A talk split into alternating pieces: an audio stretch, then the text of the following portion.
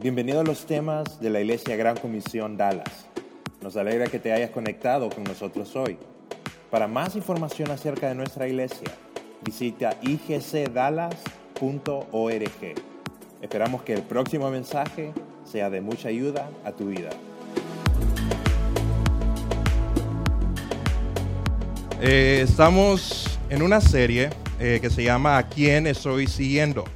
Eh, y como expliqué la semana pasada, es una serie interesante y es una serie buena porque no importa en qué trayecto de tu vida cristiana tú estás, no importa si eres una persona, como dije la semana pasada, de que vienes empezando tu, tu, caminar cristiano, si eres una persona que ya llevas tiempo, si eres una persona que está estancada, todos tenemos la oportunidad de seguir a Jesús. Y de eso estamos hablando lo que es todo este mes de febrero.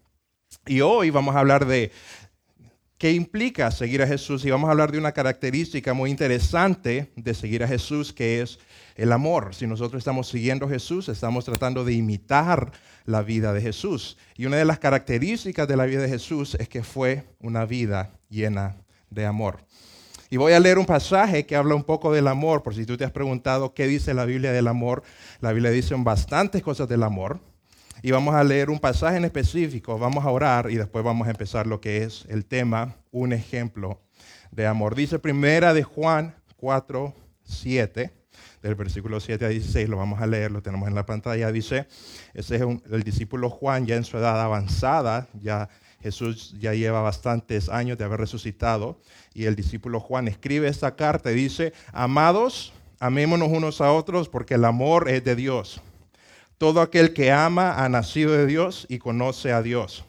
El que no ama no ha conocido a Dios porque Dios es amor. En esto se mostró el amor de Dios para con nosotros, en que Dios envió al mundo su Hijo unigénito para que vivamos por Él. En esto consiste el amor.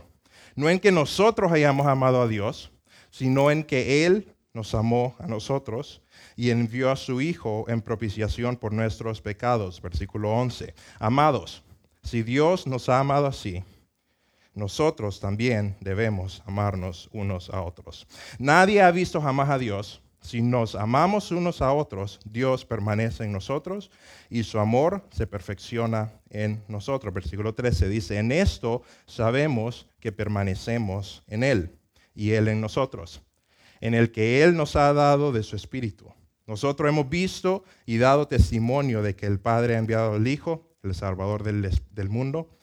Todo aquel que confiese que Jesús es el Hijo de Dios, permanece en Dios y Dios en Él versículo 16, y nosotros hemos conocido y creído en el amor que Dios tiene para con nosotros. Dios es amor y el que permanece en amor permanece en Dios y Dios en él. Menciona bastante lo que es el amor y no es un trabalenguas, así que lo vamos a desmenuzar en lo que es este mensaje. Pero vamos a orar para que Dios nos hable. Eh, inclinamos nuestras cabezas. Eh, Padre Jesús, gracias porque estamos aquí reunidos, tenemos la oportunidad de escuchar algo que tú nos quieres decir hoy, Señor. Queremos aprender acerca del carácter de Jesucristo, queremos aprender acerca del ejemplo que Él nos dejó aquí en la tierra, Señor. Te ruego, Señor, de que tú hoy nos hables, y yo sé que no es posible de que yo hable hoy, sino de que si queremos de que haya un cambio en nuestra vida, solo tienes que ser tú y tu palabra, Señor. Te pedimos de que tu palabra y seas tú el que nos hable el día de hoy. Úsame a mí, Señor, para hablar algo que tú quieres comunicar. En tu nombre oramos. Amén. Eh, mi mamá eh, es una, una persona eh, muy, muy amable y muy amorosa, pero uno de los problemas que ella tiene es que yo no le puedo contar chistes a ella. Y la razón por la que yo no le puedo contar chistes a mi mamá es porque ella eh, se enreda en todos los, todos los detalles del chiste y no le entiende al punto del chiste. Entonces, por ejemplo, si yo le digo, mamá, te cuento un chiste, está bien, mamá, ¿por qué la gallina cruzó eh, el camino? Y me dice, ¿cuál gallina? es que ese no es el punto, mamá. ¿Por qué la gallina cruzó la calle? Y dice, ¿qué calle? No, es que ese no es el punto. Y mi papá ha tenido que lidiar con eso un poco porque mi papá es un arquitecto. Entonces mi papá como arquitecto, a él le encanta todo lo que no es naturaleza, ¿verdad? Entonces si ustedes lo quieren aburrir, llévenlo al Gran Cañón. Pero él lo que le encanta es ir a ciudades grandes, ver puentes, ver a Nueva York. Y mi mamá no es tanto así, a ella le gusta más la naturaleza. Eh, pero mi papá, por su amor a la arquitectura y su amor a todas esas estructuras, ha llevado, nos ha llevado a nosotros con familia, como éramos pequeños, nos ha llevado a, los edificios grandes de aquí de Estados Unidos, a Chicago, a Nueva York. Y mi mamá no le encuentra el punto, porque ese no es eh, la pasión de mi mamá. Entonces, si nos montamos, eh, me acuerdo una vez que fuimos a Chicago, a lo que se llamaba el Sears Tower, de que ahora tiene otro nombre, eh, nos montamos en el elevador y mi papá impresionado lo rápido que iba subiendo el elevador y mi mamá lo único que eh, sacó de esa experiencia es si nos quedamos atascados, ¿cómo vamos a salir? Y mi papá le dice, es que ese no es el punto por el que te traje aquí, no le pongas atención a esos detalles. Y específicamente me acuerdo, hace unos años, incluso antes del huracán Katrina, eh, fuimos a unas vacaciones a Nueva Orleans. Mi papá nos llevó a Nueva Orleans. Y fuimos a las vacaciones y mi papá por su amor a la arquitectura, en Nueva Orleans eh, está lo que es el puente más largo eh, del mundo. Eh, cruza la bahía, una de las bahías que hay en Nueva Orleans, se llama Lake Pontchartrain Causeway, y es un nombre francés, así que probablemente lo dije mal. Pero son 23 millas de puente, así de largo es, 23 millas de puente. Y mi papá lo quería cruzar porque lo quería cruzar, porque no había razón, no, lleva a ningún lado interesante. Pero como él le gusta eso, entonces nos dijo, vamos a cruzar lo que es el puente más largo de Estados Unidos en Nueva Orleans. Y es un puente larguísimo. Si ustedes están, eh, eh, empiezan a ver el puente, se dan cuenta de que ustedes no pueden ver tierra en el horizonte.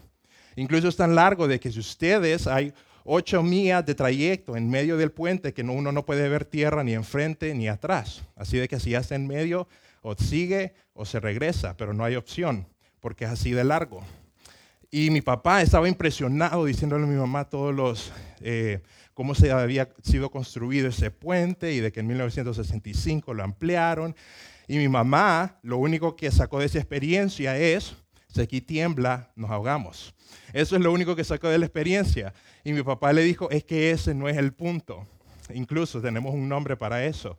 Eh, le decimos siempre la desgracia, que cuando le decimos algo, eh, generalmente ella siempre piensa lo peor. Entonces le decimos, ay mamá, ya vas pensando siempre la desgracia. Ese no es el punto. Y algo importante que tenemos que saber en nuestra vida cristiana es cuál es el punto de nuestra vida qué es lo importante en nuestra vida, porque muchas veces nosotros podemos quedarnos distraídos por diferentes cosas en la vida que no son lo más importante y puede ser que Dios nos esté diciendo, ese no es el punto de la vida, te estás distrayendo con algo no importante. Y vamos a leer un pasaje en el libro de Marcos, donde Jesús habla con uno de los escribas, y los escribas eran eh, los doctores de la ley, y los escribas habían dado toda su vida a lo que era estudiar las escrituras. Y Jesucristo les estaba diciendo a ellos todo, el tiempo que estuvo aquí en la tierra, ustedes no están haciendo lo más importante, no están dándole en el punto. Pero en esa conversación en Marcos, hay uno de los escribas que Jesús le dice, dice en el blanco, ese es el punto de la vida. Y es en Marcos, Marcos capítulo 12, el 13 al 17, lo vamos a leer. Dice, uno de los escribas que había estado presente en la discusión, en una discusión que había tenido Jesús, y que vio lo bien que Jesús les había respondido, le preguntó a Jesús, de todos los mandamientos, ¿cuál es el más importante?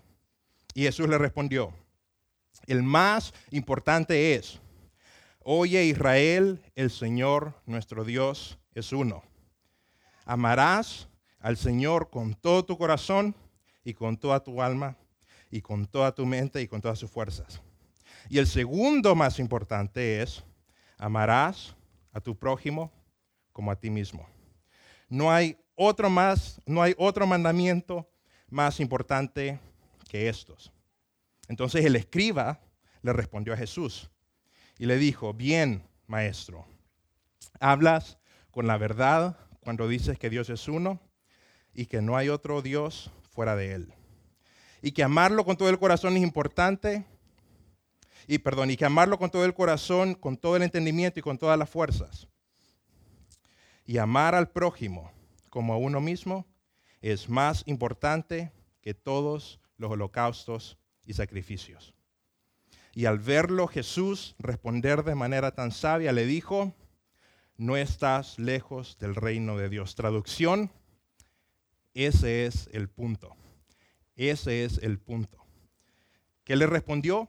Amar a Dios es importante, es un bien importante en nuestra vida, pero igual de importante es amar a nuestro prójimo como a uno mismo.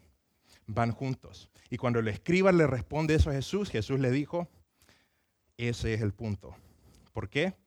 Porque lo más importante que nosotros podemos hacer en nuestra vida es amar a Dios, pero también amar a las personas que están a nuestro alrededor.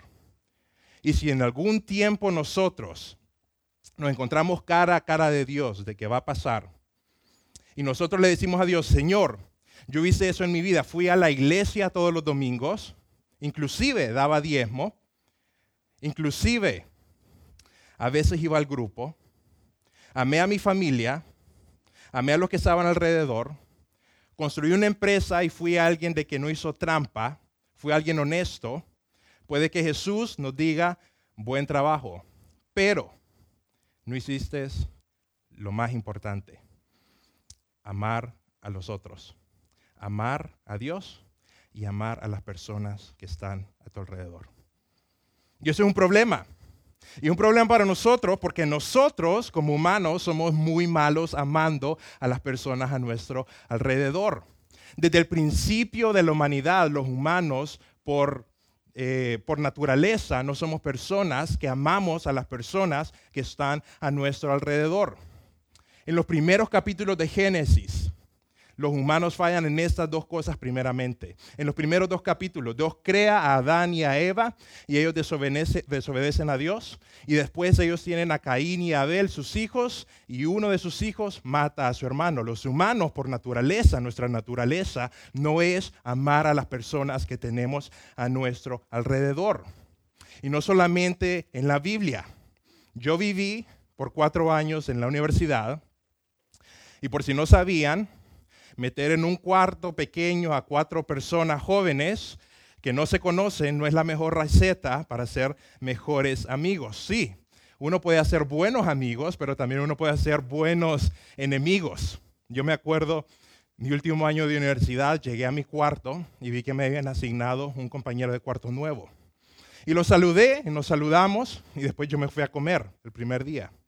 Y después cuando regresé, me di cuenta que me quería bañar, pero no encontraba mis sandalias. Y yo dije, ¿mis sandalias dónde están? Y las, empecé, las empaqué, las metí en la maleta, pero yo me acuerdo que las saqué a saber dónde están mis sandalias.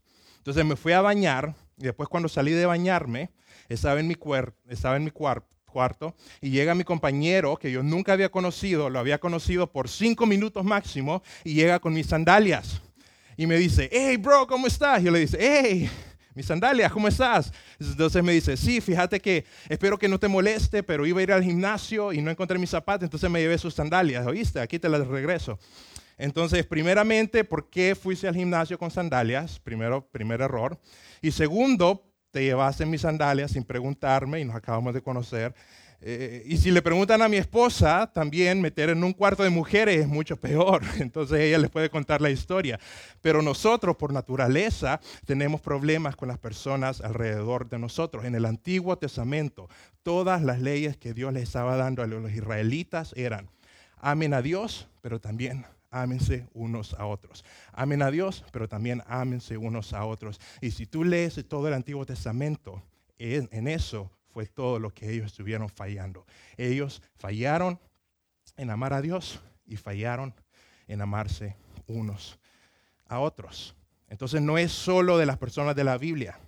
Y no te sientas mal si a ti te cuesta amar a una persona como Dios lo manda. ¿Por qué? Porque esa es tu naturaleza. Pero hay un problema con eso. Solo porque es tu naturaleza no lo hace bien a los ojos de Dios.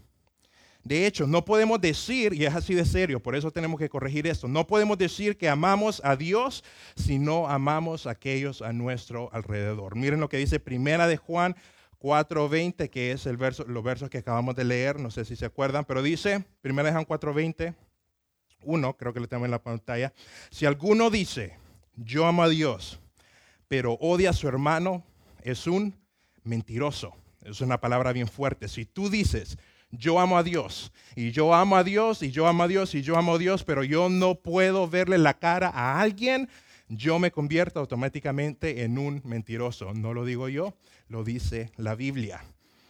Pues el que no ama a su hermano, a quien ha visto, ¿cómo pues puede amar a Dios a quien no ha visto? No tiene sentido. Nosotros recibimos de Él este mandamiento. El que ama a Dios, ame también a su hermano. Y en la Biblia hubo un tiempo en el que Jesús para de hablar con Israel por 400 años y los deja solos.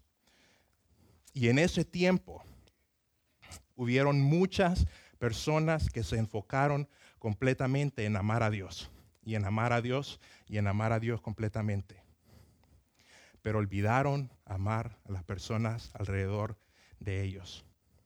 Y a esas personas fueron los religiosos que cuando Jesús viene le dice, ustedes no, no, le entienden, no le están dando el punto, es amar a Dios y amar a las personas que están alrededor. Y esa fue parte de la que, por la cual Jesús vino aquí a la tierra. Parte de la cual Jesús vino aquí a la tierra no fue solamente para morir por ti, sí, fue parte, pero no solamente fue para morir por ti, también Él vino para ser ejemplo de cómo vivir. Y Él vino para que tú tengas un ejemplo de qué significa amar a las personas a tu alrededor. Y algo interesante es que cuando Jesús viene aquí a la tierra, y todos los escribas y todos los religiosos están completamente pensando de que ellos están bien con Dios porque ellos están siguiendo a Dios, Jesús viene y les dice, ustedes están haciendo las cosas no completamente y no como Dios quiere. Y ellos se sorprenden y lo escriben, dicen, eres alguien que está diciendo una herejía, porque nosotros hemos dedicado toda nuestra vida a Dios y tú vienes aquí y nos dices de que nosotros no lo estamos haciendo bien y viene Jesús y empieza a vivir de una forma que les enseña que amar a Dios es amar a las personas. Y no les viene a mostrar una clase de amor como ellos se la estaban esperando. Porque probablemente ellos estaban diciendo, si nosotros yo amo a Dios y amo a las personas alrededor mío, pero lo que viene a hacer Jesús es que Él viene a subir el estándar de amor. Él viene a enseñarles una, completa, una forma completamente nueva de cómo amar. Viene a darle vuelta a todo lo que ellos conocían de qué significa amar a las personas. Y eso fue lo que vino a hacer Jesús. Por ejemplo, ellos pensaban, yo estoy amando porque yo amo a Dios. Ellos, su percepción de amar era, y si tenemos la siguiente slide, decimos, nosotros amamos porque yo estoy amando a Dios. Y ellos pensaban, yo estoy bien. Yo estoy bien porque yo estoy amando a Dios.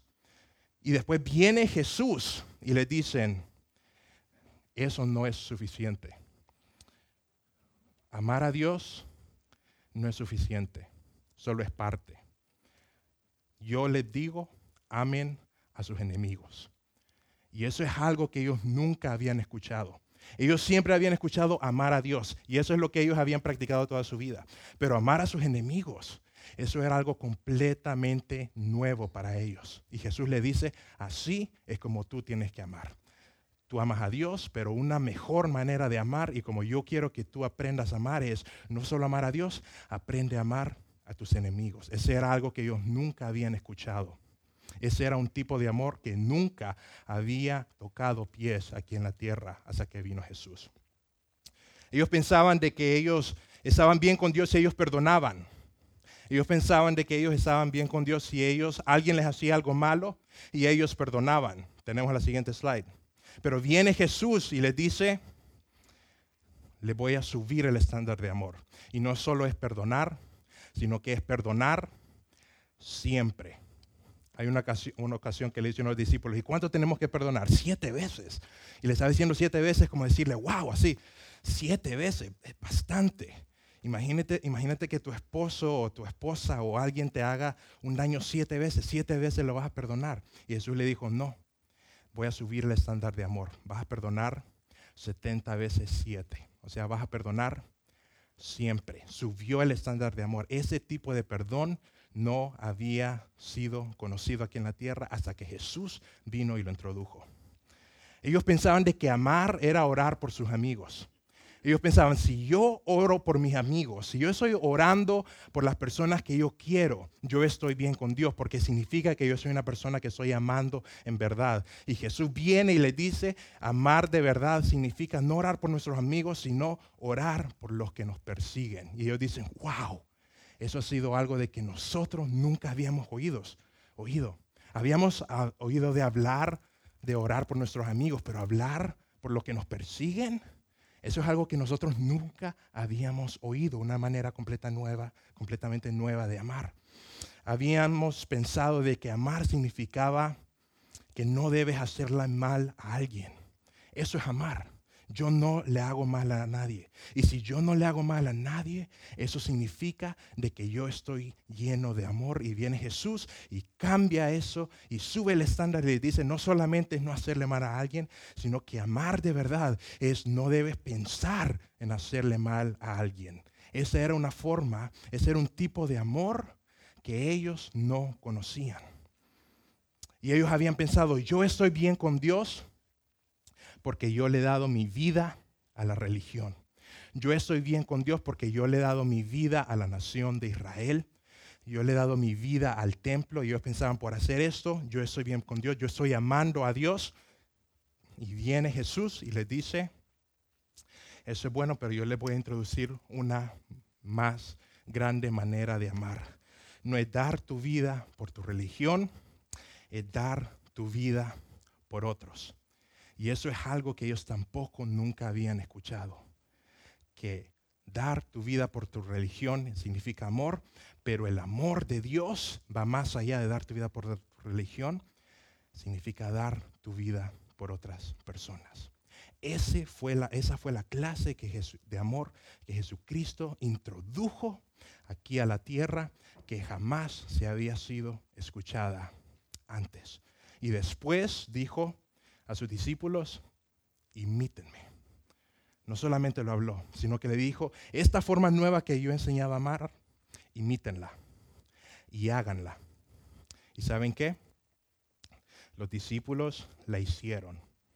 ¿Por qué? Porque Jesús vivió esa clase de amor. No solo vivió su vida por Dios, sino de que los discípulos vieron a Jesús en una cruz dando su vida y sacrificándose por ellos. Primera de Corintios 11.1 dice Pablo, años después que Jesús había enseñado esto, le dijo, imítenme a mí, así como yo imito a Cristo. Imítenme a mí, así como yo he imitado la forma de amar de Cristo. Y esto no termina aquí, porque si tú no eres cristiano, si tú no has aceptado a Jesucristo como tu Salvador, imitar a Jesús siempre es una buena idea. Imitar a Jesús va a ser bueno para tu vida. Vas a, tener, vas a ver resultados que tú nunca pensaste que ibas a ver, pero si tú eres cristiano, imitar a Jesús se convierte más que en una buena idea, se convierte en un mandamiento. Y mandamiento significa de que amar de la forma como hizo Jesús, si tú eres hijo de Dios, se convierte o se debería de convertir en la norma en tu vida. Se debería ser algo natural en, en tu vida. Debería ser lo que tú normalmente haces. Pero aquí viene la pregunta. No es fácil perdonar siempre, como enseñó Jesús. Amar a tus enemigos como enseñó Jesús. Orar por los que te persiguen. No pensar en hacerle mal a alguien no es cosa fácil. Y tú puedes decir, ¿y cómo lo hago? Si yo soy cristiano, ¿cómo puedo yo hacerlo? ¿Será de que solo pretendo de que pase en mi vida? Pero la verdad es que Dios no quiere que tú lo pretendas, Dios quiere que tú lo hagas. Entonces vamos a ver tres pasos para que tú puedas amar de esa forma incondicional y de esa forma nueva de amor que hizo Jesús. ¿Cómo puedes amar como Jesús? Sigue esos tres pasos. Y el primer paso para que tú puedas amar como Jesús es que tú te tienes que conectar con la fuente del amor. ¿Qué quiero decir con esto? Vamos a leer un pasaje que hemos leído en series pasadas. Juan 15, Juan capítulo 15 del 4 al 5 dice, permanezcan en mí y yo en ustedes. Nos está hablando a los discípulos, a nosotros. Así como el pámpano no puede llevar fruto por sí mismo si no permanece en la vid, así tampoco ustedes, si no permanecen en mí. Yo soy la vid y ustedes son los pámpanos. El que permanece en mí y yo en él, ese lleva mucho fruto. Y termina diciendo, porque separados de mí, ustedes nada pueden hacer. ¿Se dieron cuenta lo que dice? Separados de mí, ustedes nada pueden hacer. ¿Qué significa eso? Que si tú no has no te has conectado con Dios, es imposible que tú puedas amar así como Jesús amó. Porque para amar como Jesús tú tienes que estar conectado con Él. Porque separados de mí nada puedes hacer. En otras palabras, tú no puedes dar lo que tú no has recibido. Tú no puedes dar lo que tú no has recibido. Hay una historia eh, que me la, escuché de un pastor, yo creo que no es verdad, pero habían dos ciudades de que se estaban peleando y estaban divididas eh, por una pared. Y esas dos ciudades se odiaban. Y un día una de esas ciudades mandó un tractor lleno de basura a la otra ciudad y la botó en medio de la plaza de la ciudad. Y después todos los ciudadanos dijeron, ¿cómo es posible de que nos dejaron basura? ¿Qué vamos a hacer para, em, para responder? ¿Cómo es posible? Juntemos toda la basura. Y dijo la persona que mandaba, el alcalde de esa ciudad, no, lo que vamos a hacer es, vamos a llevar un camión lleno de pan. Dice, todos traigan pan. Y dice de que llenaron un camión de pan y después lo fueron a dejar a la ciudad y dejaron un montón de pan en medio de la plaza. Y después todas las personas de la otra ciudad decían, y eso, qué raro, nosotros será de que es pan podrido, pero después lo fueron a ver y era pan bueno, de verdad. Y ellos se preguntaron, ¿y por qué nos dejaron pan? Y después, un tiempo después, le preguntan al alcalde de la persona, al alcalde de la ciudad que les dejó pan, ¿y por qué tú le fuiste a dejar pan? Y él les dijo, porque cada quien da de lo que tiene.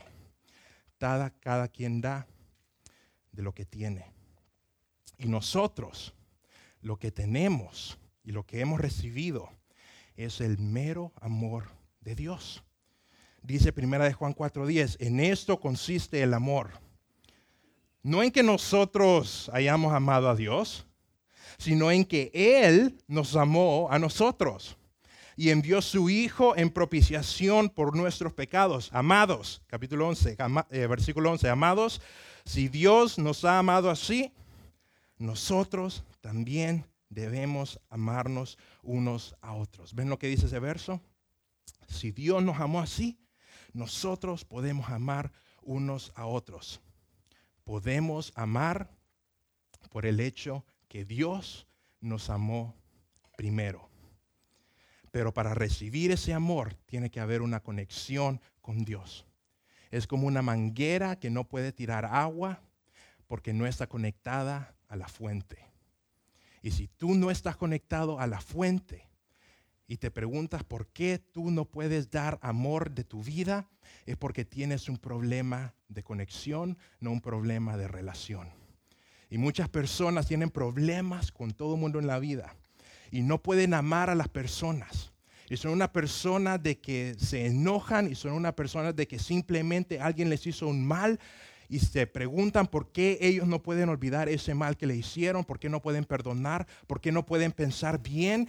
Y el problema, puedo sugerir, no es un problema de relación, es un problema de conexión. Si tú te conectas con la fuente del amor, tú vas a poder dar amor.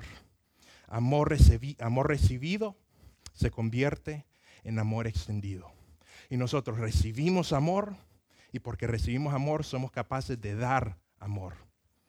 ¿Cómo podemos amar como Jesús? Uno, debes estar conectado a la fuente de amor. Dos, tú tienes que confiar en el amor de Dios. ¿Cómo podemos amar como Jesús? Confía en el amor de Dios. ¿Y qué quiero decir con esto? Dice Primera de Juan 4:16. Dios es amor. Y el que permanece en amor permanece en Dios y Dios en él. En esto se perfecciona el amor en nosotros para que tengamos confianza en el día del juicio. Pues como Él es así, así somos nosotros en este mundo. Versículo 18 dice, en el amor no hay temor, sino que el perfecto amor echa fuera el temor. Porque el temor lleva en sí castigo, por lo tanto el que teme no ha sido perfeccionado en el temor. ¿Qué significa eso? En el perfecto amor el perfecto amor echa fuera el temor. Yo nunca había completamente comprendido qué significa ese verso hasta que empecé a leer libros de cómo ser un buen padre. Porque si Dios quiere, voy a ser un padre en, en, este año y estoy tratando de empezar a leer cómo ser un buen padre. Y una de las cosas que he estado aprendiendo es que los niños que saben que son amados, son exitosos en sus relaciones, y pueden tomar más riesgos que los lleven al éxito. Es interesante, los niños que saben que son amados pueden tomar más riesgos y ser exitosos en sus relaciones con otros. ¿Qué significa eso? De que si un niño sabe de que él tiene el amor de papá y mamá, ese niño crece como un niño seguro de sí mismo. Un niño que no está seguro si tiene el amor de papá y mamá, crece como un niño inseguro. Y eso lo vi yo en la universidad, porque en la universidad yo vi a jóvenes que estaban tratando de sacar buenas notas porque el amor de su padre dependía de la nota que ellos sacaran en el examen.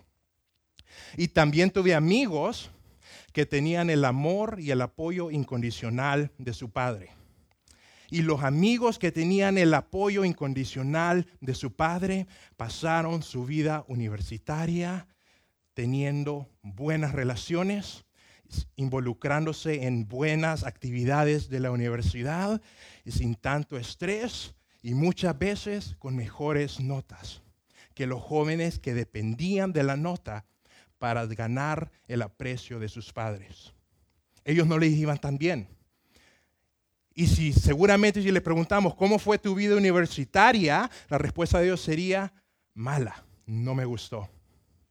Y le preguntamos a los jóvenes que sabían y estaban seguros del amor de su padre, cómo fue tu vida universitaria, fue el mejor tiempo de mi vida. ¿Por qué?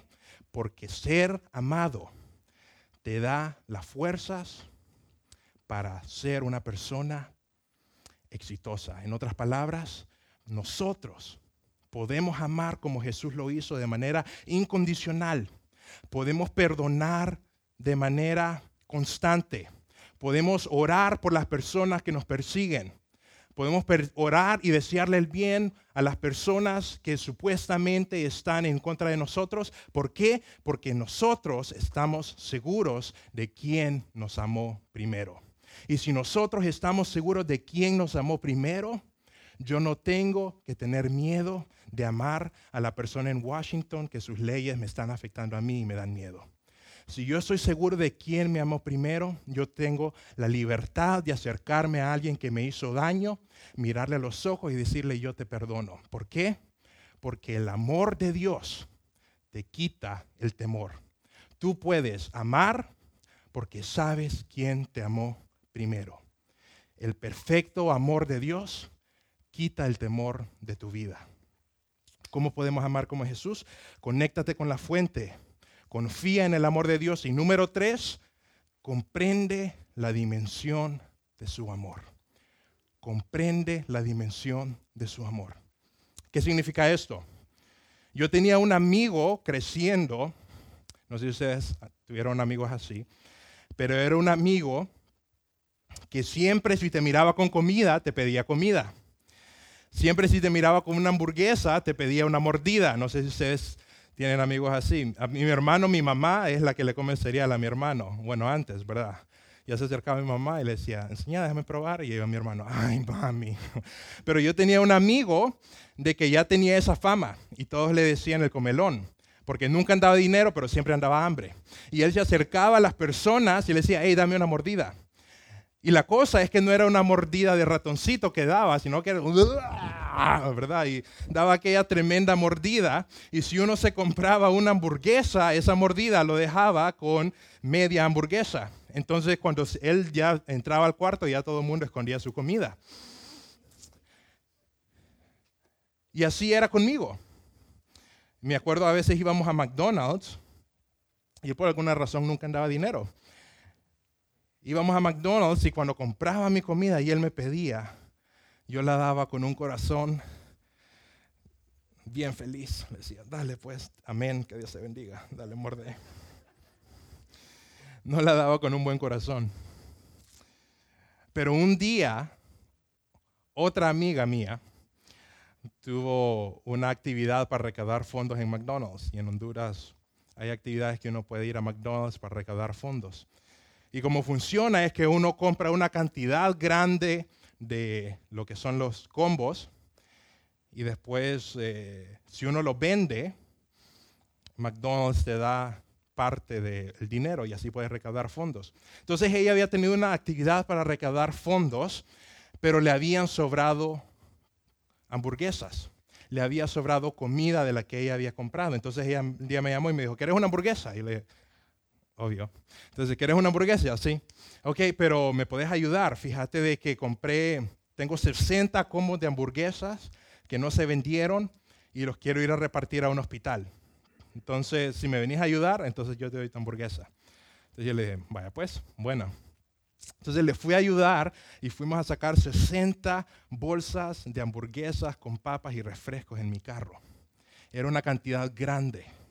Y fuimos al hospital y en el hospital empezamos a repartir hamburguesas, repartir papas, repartir refrescos.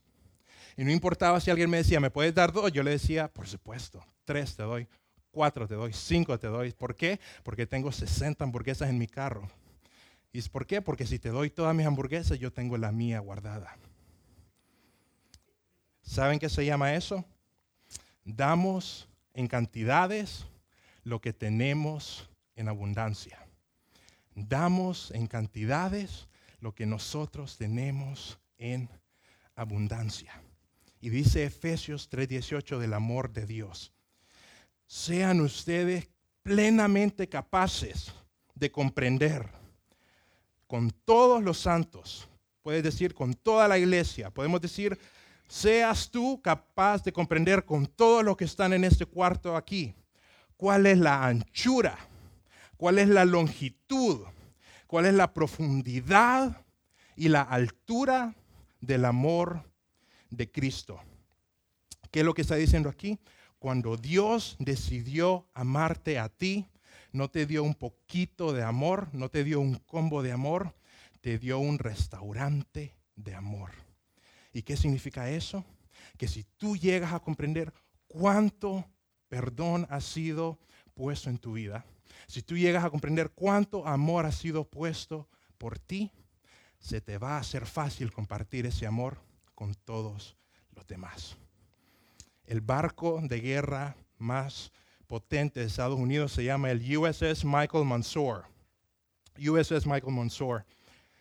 Y ese barco se llama así en honor a un soldado que se llamaba Michael Mansour. Y en el 2006, en medio de la guerra de Irak, Michael Mansour y sus compañeros, sus soldados, iban en un carro cuando de repente alguien les tiró una granada adentro. Y Michael Monsor inmediatamente lo primero que hizo, sin pensarlo en, ni un segundo, es lanzarse en la granada para absorber toda la explosión. Y todos los soldados que iban con Michael Monsor sobrevivieron. ¿Por qué? Por el sacrificio de él. Y después el presidente George Bush le entregó la medalla de honor más grande en Estados Unidos. Pero si tú le preguntas a los soldados que iban con Michael Monsor en el carro ese día, ¿cuánto te ama Michael? Ellos se responderían, Michael a mí me amó con todo. Me amó con todo. Y probablemente tú necesitas recordar con cuánto amor Dios compró tu salvación. Con cuánto amor Dios te perdonó. Y la respuesta es, ¿cuánto te amó Dios? Dios te amó con todo. Todo el amor de Dios, toda la omnipotencia de Dios, Dios la redujo en una persona para que muriera por ti. Así de amado eres tú por Dios. ¿Qué significa eso? Que nosotros podemos amar de manera extraordinaria podemos amar de, manera desmesurada, de manera exorbitante, porque nosotros fuimos amados de manera extraordinaria, de manera desmesurada y de manera exorbitante. Si no crees que el día de hoy tú puedes amar a una persona extraordinariamente, no importa lo que te haya hecho, si tú hoy sientes que no puedes perdonar a alguien por algo que te hizo hace un tiempo y tú llevas años en tu corazón con rencor, con dolor por lo que alguien te hizo y dices yo no lo puedo perdonar. Si a ti te cuesta desearle bien a alguien que te ha hecho mal, aunque sea pensar, alguien que tomó algo que era tuyo y si a ti te cuesta desearle bien y tú dices yo no puedo hacerlo si a ti te cuesta dar tu vida por las personas, dar de tus fuerzas, dar de lo que tú tienes, es probable que no te has dado cuenta cuánto amor, cuánto perdón, cuánta gracia Dios derramó sobre ti. Porque tú puedes dar en cantidad lo que has recibido en abundancia. Y Jesús no para ahí. Dice Jesús en el capítulo, en Juan 13, 34, dice, un mandamiento nuevo les doy. Ese es Jesús hablando a los discípulos. Un mandamiento nuevo les doy. Que se amen unos a otros, así como yo los he amado ámense también ustedes unos a otros. Interesante, no dice, ámense como se aman ustedes mismos. Ese era el mandamiento. Pero Jesús dijo, yo tengo una nueva forma de amar. Y no vas a amar a alguien de la forma como aquí te, te amas tú mismo. Porque aún tu forma de amarte a ti mismo no es perfecta. Pero tú ese es tu nuevo mandamiento. Tú vas a amar a las personas, no como tú te, tú te amas, vas a amar a las personas así como yo, Jesús, te amé a ti. ¿Y cómo te amó Jesús? Te amó así como Michael Monsor amó a sus soldados. Los amó con todo.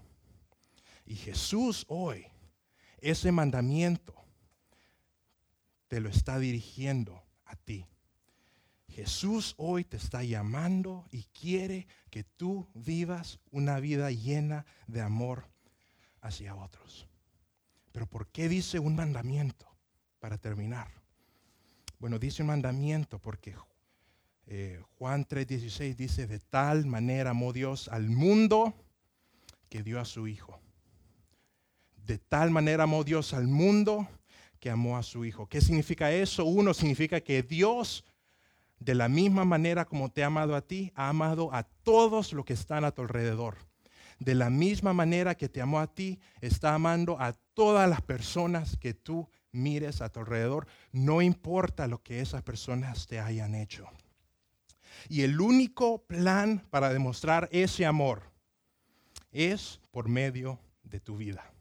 No tiene otro plan. Dios dice, yo amo a todo el mundo. Y yo tengo un plan para demostrarle al mundo cuánto los amo. Y ese plan se llama tú. No tiene otro plan. Jesús quiere demostrarle su amor al mundo y su único plan es por medio de nosotros. Por eso nosotros podemos darle amor a personas que nos han hecho mal. Porque no le estamos dando nuestro amor, le estamos dando el amor que Dios nos dio a nosotros. Y nosotros simplemente nos convertimos en personas que recibimos ese amor y lo pasamos alrededor de nosotros. Por eso podemos nosotros perdonar a los que nos ofenden. Por eso podemos orar por los que nos persiguen. No estamos compartiendo nuestro amor, estamos compartiendo el amor de Dios. Mis papás se casaron bueno, se casaron hace varios tiempo, pero hace unos años ellos celebraron sus 25 años de casados. Y mi papá le encantan las fiestas, entonces lo hizo en medio de la reunión de iglesia. Esa fue la celebración. Eh, ellos renovaron sus votos en la iglesia. Y me acuerdo de que me llamaron a mí y a mi hermano para decir unas palabras acerca de ellos. Y nunca me voy a olvidar lo que dijo mi hermano. Mi hermano dijo esto. Cuando yo veo la forma que mis papás se aman, yo sé que Dios es real. Cuando yo miro la forma que mis papás se aman, yo sé y estoy seguro que el amor de Dios puede ser un amor real. En la Segunda Guerra Mundial, cuando estaban los judíos eh, en los campos nazis, y por fin llegó el ejército eh, a, a defenderlos y a sacarlos de ahí. Dice uno de los supervivientes que estaba en el campo de los judíos. Cuando yo estaba ya listo para morir, cuando estaba en la peor situación de mi vida, y miré mis ojos y vi que venían en paracaídas soldados dispuestos a morir para liberarme a mí, yo no vi soldados, yo vi ángeles. ¿Por qué? Porque Dios tiene un plan para demostrarle a todos a tu alrededor que Él los ama. Y ese, ese único plan es tú. Tú eres ese plan. Tú eres esa herramienta que Dios quiere usar para decirle a tu vecino, para decirle a tu jefe, para decirle a tu esposo y decirle a tus vecinos, yo te amé con todo. No debemos amar al mundo porque el mundo lo merezca. Amamos al mundo porque Jesús amó al mundo.